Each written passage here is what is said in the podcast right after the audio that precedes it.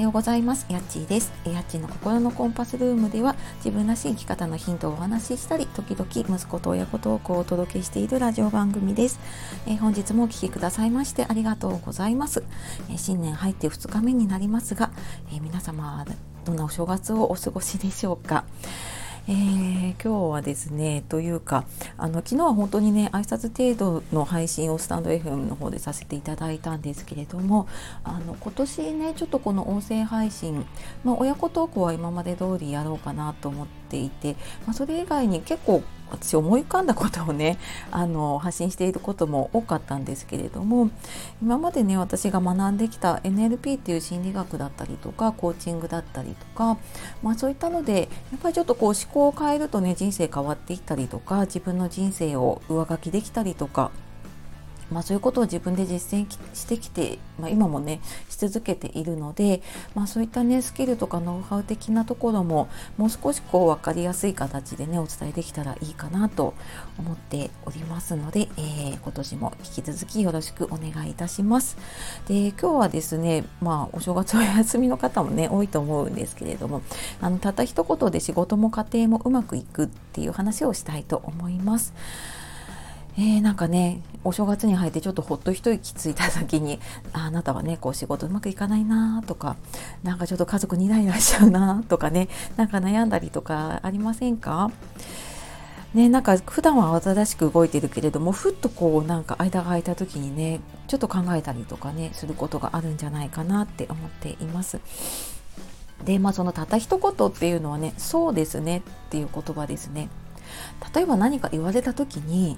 いや違うよって思っても一旦その違うよを飲み込んでそうですねって言ってみると、まあ、自分自身にもワンクッションになるし相手に対しても一旦やっぱり肯定的に受け入れてもらえたっていうことでその後で「いやそうですねでもあのこういう方法もありますよ」とか「いやなんかこういうふうにすることもできるんじゃないですか」っていう提案のような形でね言うともう全然否定に聞こえなくなるんですよね。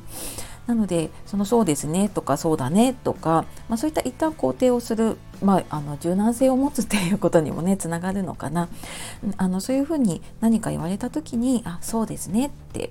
いうふうに一旦イエスで受け止めるっていうことをやっていくと、えー、結構ねうまくいくことがあるかなと思います。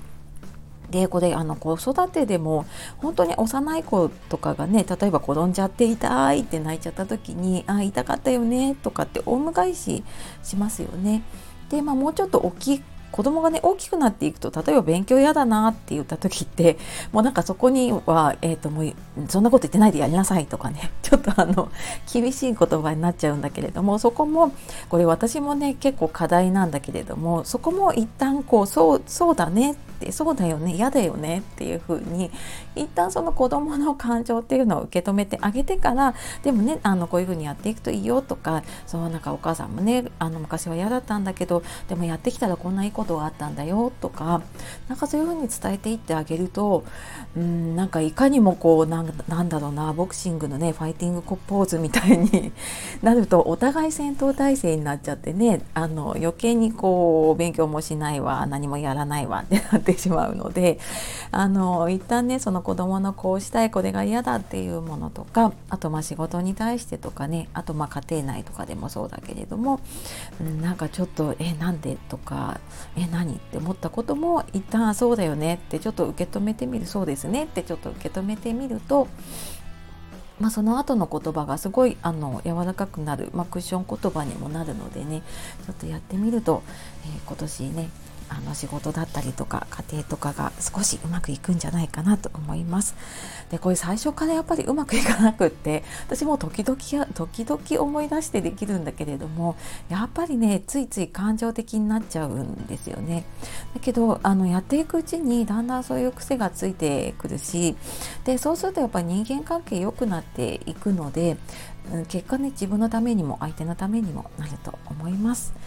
なのでちょっとね今日はたった一言で仕事も家庭もうまくいくっていうことで、まあ、そうですねってあの肯定で受け止めるっていうお話をさせていただきました、えー、今日も最後まで聞いてくださいましてありがとうございました、えー、皆様素敵な一日をお過ごしください。ああとねいつもあのいいねコメントレター本当にありがとうございます。ではまた次の配信でお会いしましょう。やっちがお届けしました。さよなら。またね